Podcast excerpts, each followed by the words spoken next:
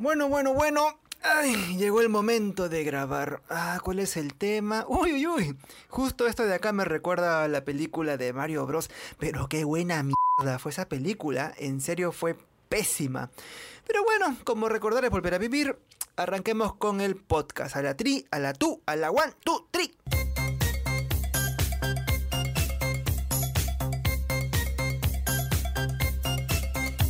Olis, mi gentita tóxica. Hoy me siento pero emocionado porque hablaré de una de las franquicias que han marcado mi vida. Hablo de Mortal Kombat, ese mismo que hacía que te saques la mierda con tus compañeritos de colegio y era el terror de tus padres. Y eso me recuerda, pónganme el rico audio por favor.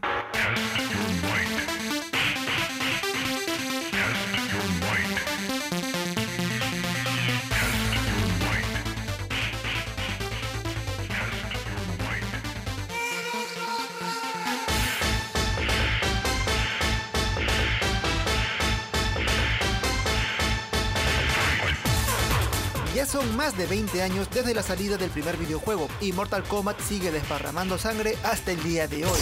¡Puta, qué asco! La novedad ahora es la película de Mortal Kombat, una película sí de verdad en comparación con las otras huevadas que salieron en el pasado. Ay, no, eso dijo más.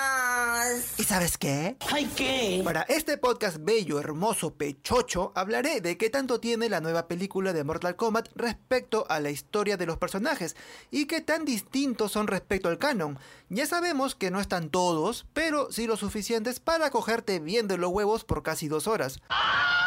No hay tanto spoiler ni nada que te arruine la película, así que no te lamentarás de escuchar este hermoso podcast. Empecemos por lo más obvio. No lo sé, tú dime. El protagonista es Cole Young, un personaje original de la película, así que no te rompan los huevos buscándole la quinta pata al gato. Bien es cierto que tiene algunos lazos con Scorpion, pero no tanto como andar pregonando huevadas en redes sociales como pseudo experto.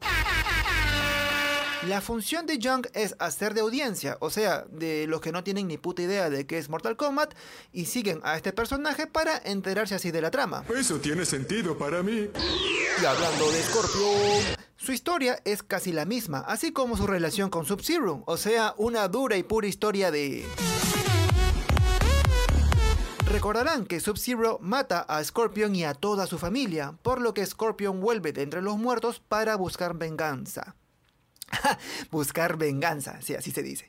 Ahora, la diferencia es que el conflicto, según la película, tiene su origen hace cientos de años, cuando en los videojuegos es planteado como algo reciente.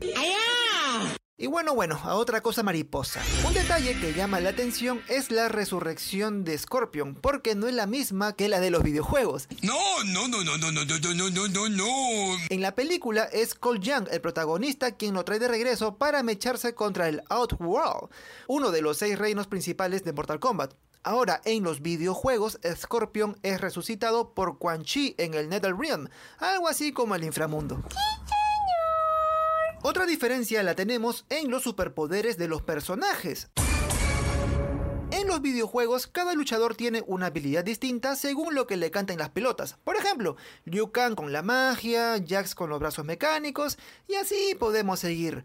Pero... En la película, otro es el cantar. Todos los superpoderes tienen en común algo llamado arcana, descrito como el poder oculto en el alma de cada guerrero invitado al Mortal Kombat. ¿Quién tiene el poder? La explicación es algo sosa, pero seamos sinceros, funciona para una película en la que solo queremos ver tripas volando. ¡Puta, qué asco! Y siguiendo con los cambios. La película y los juegos de Mortal Kombat coinciden con la historia del décimo torneo entre el Realm, o sea, la Tierra, y el Outworld. Este último con la oportunidad de invadir al otro reino en caso de ganar en el Mortal Kombat. Pero, pero, pero, pero, pero, la cosa no es así de fácil. En la película, los protagonistas deben acabar con los planes de Shang Tsung, eh, quien busca asegurarse la victoria asesinando a los luchadores de la Tierra antes del inicio del torneo. Usted es diabólico. Quien sí merece una mención especial es Jax. La película hace que Sub-Zero sea quien arrancó los brazos al luchador. Todo lo contrario es en los videojuegos, donde Ermac es el maldito que lo hace. Si bien Jax obtiene las prótesis mecánicas, no tiene la superfuerza hasta que Jax activa su habilidad gracias a la arcana. Y ya después, la verdad, no hay mucho más que contar, salvo algunos cambios de apariencia y esas cositas que no afectan al desarrollo de la trama. Anda la osa. Lo que sí dejó en ascuas a la gente de Mortal Kombat es la ausencia de mi churro de mi papacito. Hablo de Johnny Kage. Nunca había visto tanta caca junta. Ya se habla de su aparición en la siguiente entrega de la película, que esperemos que así sea, porque sí es un proyecto bien trabajado y satisfizo a la comunidad. Bien hecho. Ya con esto, mis ositos sanguinarios, cierro el podcast de hoy. No te vayas, chavo. No se olviden, por favor, de dejar su like, compartir y hacer todas esas cosas demás que también piden los youtubers. Pues bueno, esta vez en un podcast. Ah, y no se olviden de darle el besito a la pantalla, que eso se va a sentir con mucho cariño acá en la redacción de Deportplay.